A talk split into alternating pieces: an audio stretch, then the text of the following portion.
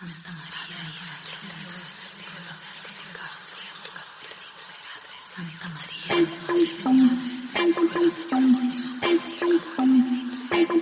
Son las 3 de la mañana, dicen que pena un santero, bajito y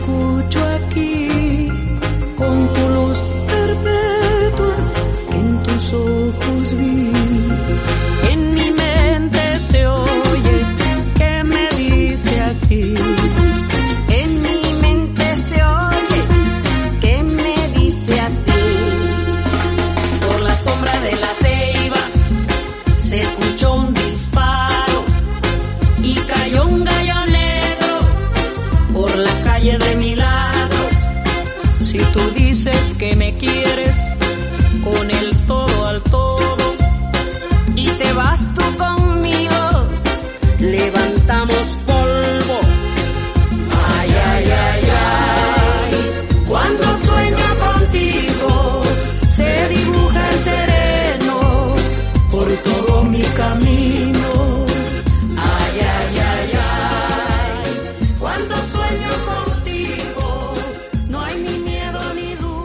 Te doy la más cordial bienvenida a este espacio diseñado especialmente para ti, donde aprenderemos y creceremos juntos en el arte de vivir.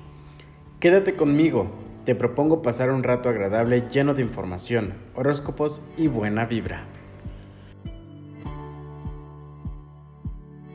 Es martes, pero no es un martes cualquiera, es un martes 13. Por eso el día de hoy te quiero hablar de algunas de las supersticiones más básicas y más comunes que todos alguna vez hemos escuchado. Te preguntaré, ¿tú eres supersticioso? ¿Alguna vez te has puesto un calzón rojo en año nuevo? ¿O tú eres de los que no pasa por debajo de una escalera? O, por ejemplo eres de las personas que no le da el salero en la mano a la otra persona, sino que lo pone en la mesa. O eres de los que te levantas con el pie derecho todos los días. Pues fíjate que el día de hoy te quiero hablar acerca de estas supersticiones, de dónde vienen y cuáles han sido sus orígenes para que nosotros sepamos también identificar y ya no nos engañen tan fácilmente. El origen de la palabra superstición viene del latín supertitio, que significa super, por encima de, del verbo latín stare, que significa mantenerse de pie, sobrevivir, estar de pie. Estar de pie o mantenerse de pie por encima de aquello que nos da miedo o de aquello que no podemos controlar. ¿Sabías que ha habido personas o gente importante dentro del mundo de la fama que ha sido muy supersticiosa? Por ejemplo, Eduardo VII, rey de Inglaterra de 1901 a 1910, no toleraba que le hicieran la cama o cambiaran las sábanas en viernes. Según rezaba un adagio viejo, se dice que cambiar las sábanas ese día habría que el diablo tuviera control sobre tus sueños durante toda la semana. Adolfo Hitler creía que el número 7 tenía poderes especiales. Con frecuencia pedía consejo a los astrólogos, a los adivinos, y era tan grande la creencia de Hitler en la astrología que los oficiales de los aliados consultaban a sus propios expertos, con la esperanza de anticipar de qué manera el, el horóscopo del dictador podría influir en la guerra. Mozart se dice que dudó en aceptar el encargo de escribir Requiem, pues temía que eso atrajera su propia muerte. ¿Y qué crees? Falleció poco después sin haber terminado la obra. Napoleón Bonaparte pedía consejo a una famosa clarividente, Madame Normand. Los historiadores dicen que tomaba muy en cuenta los consejos de que esta mujer le daba, creyendo que estos le predecían el futuro. Se dice que soñó con un gato negro antes de la batalla de Waterloo, en la cual sufrió una aplastante derrota.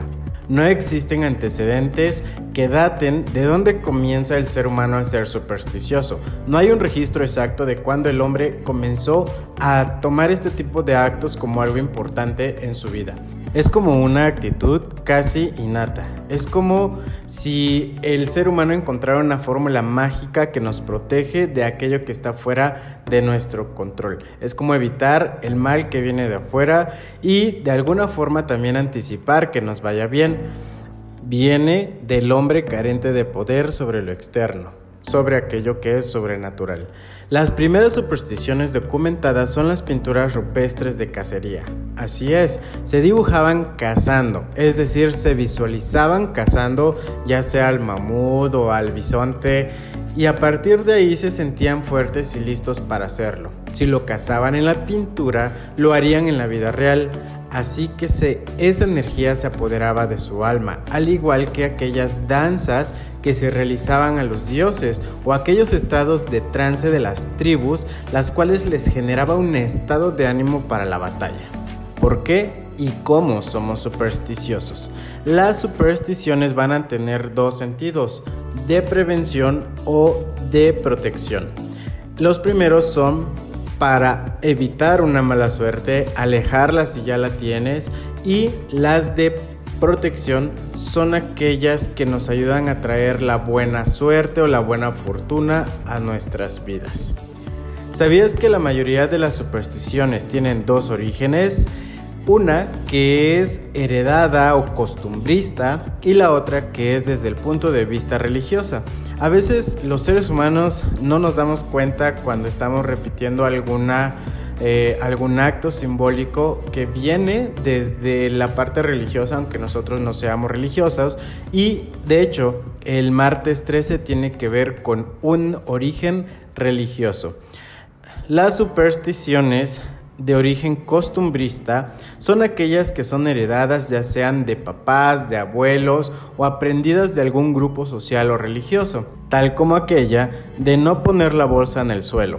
¿Por qué? Porque en las plazas y los pueblos antiguamente, cuando tú dejabas la bolsa en el suelo, podría pasar cualquier ladrón y se podría llevar tu bolsa. Por eso de ahí el hecho de que no pongas la bolsa en el suelo porque se va el dinero, pero realmente se iba porque se lo robaban.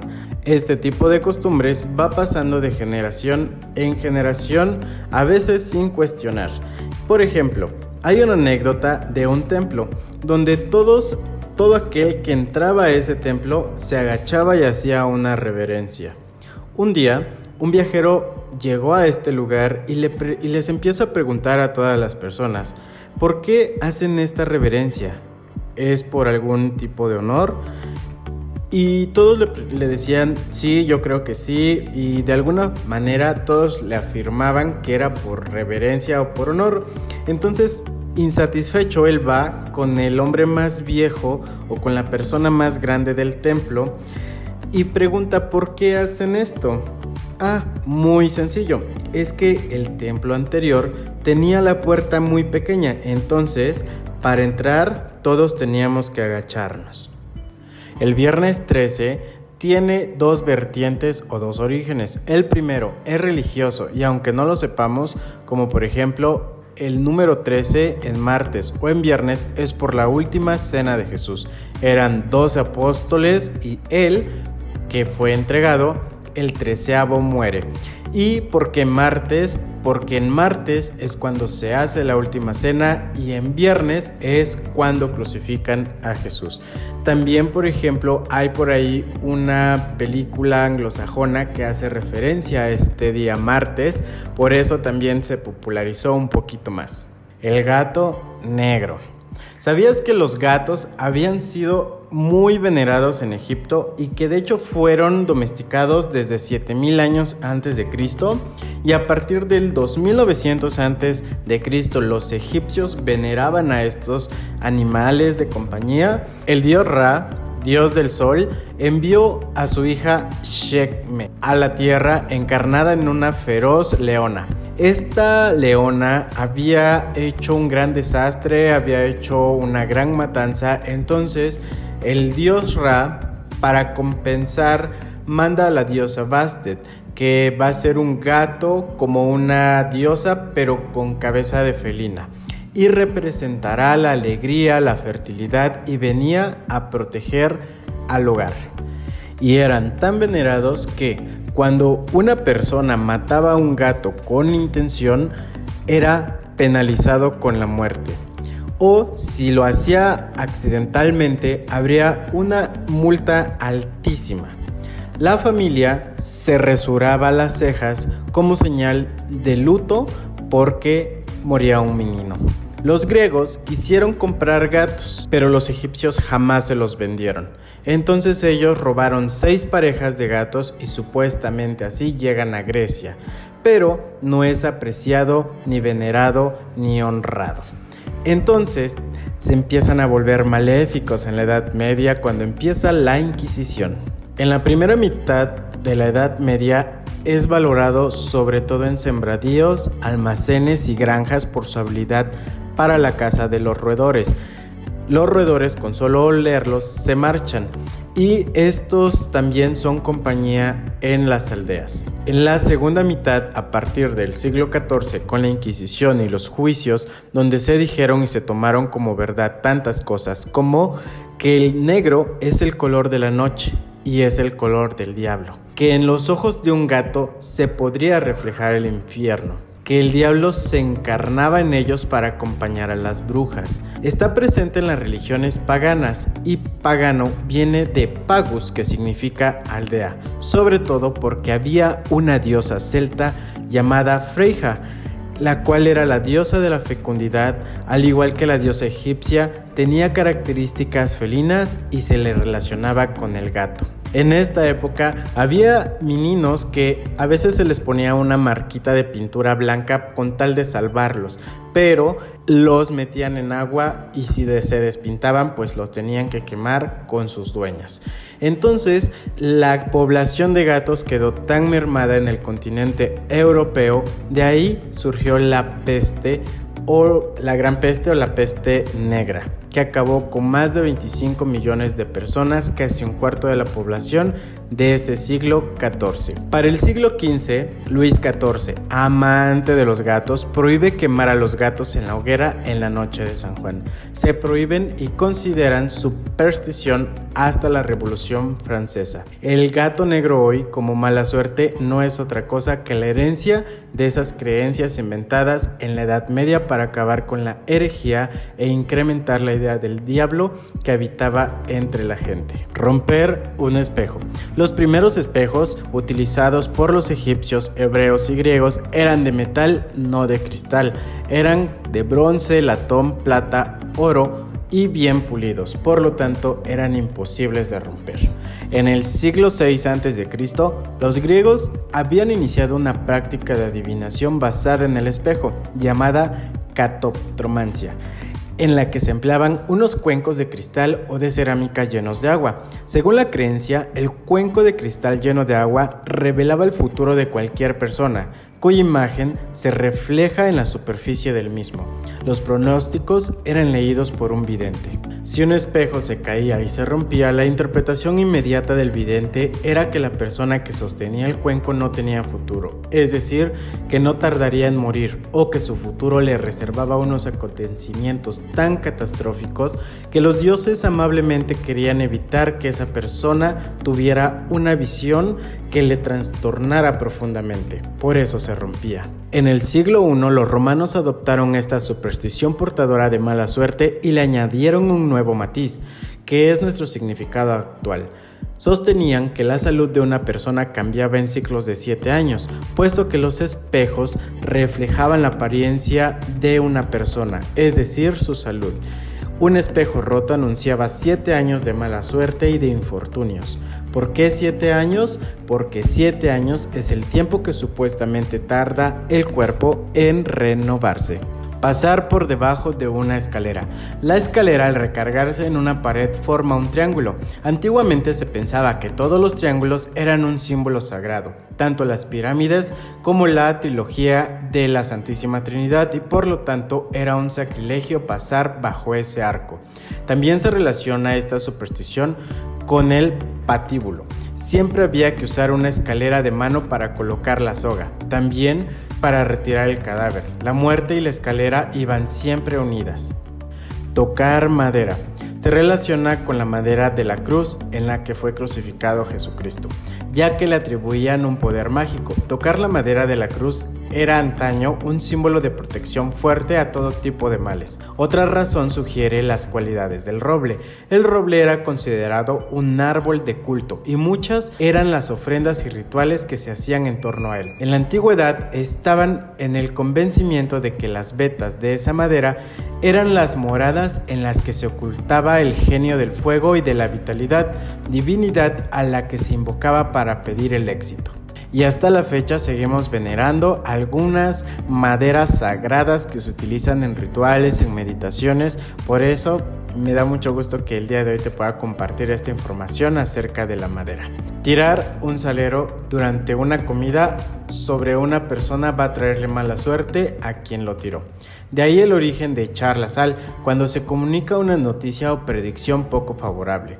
¿Cómo evitar el daño? Tomar una pizca de sal y aventarla por encima del hombro izquierdo porque se cree que de ese lado está el demonio. El origen de esta superstición es que, según Judas Iscariote, tiró un salero durante la última cena. Se puede ver en el cuadro de Da Vinci y en aquella época la sal era símbolo de santidad, amistad y confianza. Lo que es cierto es que la sal fue por muchos años un elemento muy cotizado, porque cuando no existían los conservadores ni los refrigeradores, esta les ayudaba a conservar en buen estado la comida. Como era escasa y muy apreciada, desperdiciarla era muy mal visto. A los soldados romanos se les pagaba con sal, de ahí el término salario. Mensaje de tu ángel. Arcángel Chamuel, invoco tu presencia para acogerme en tu luz de amor. Te pido que en mi vida siembres la fuerza para amar y para que el amor llegue hacia mí, manteniéndote siempre como el ser de luz que alumbra mi camino. Desarrolla en mí felicidad, alegría y amor para compartir con todas las personas que me rodean y así hacer que las personas me amen como soy de la mano tuya, Gran Chamuel, que mis relaciones y mi vida iluminen mi paso y se expandan día a día. En el nombre de Dios, así sea, así es y así será.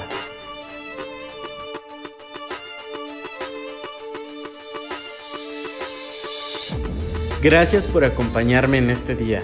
Deseo que tengas un inicio de semana increíble donde todos tus propósitos marchen con evolución y trascendencia. Y recuerda, mañana despierta con Lalo. Encuéntrame en mis redes sociales, Lalo Rojas Terapeuta y Casa del Ángel Tehuacán.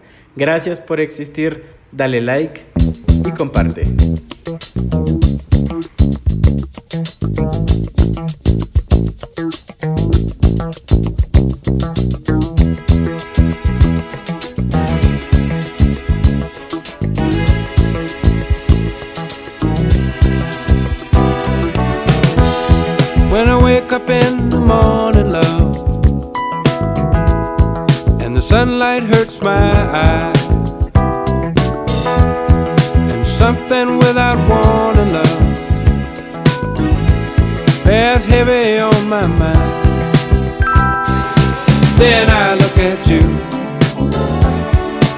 And the world's alright with me. Just one look at you, and I know it's gonna be a love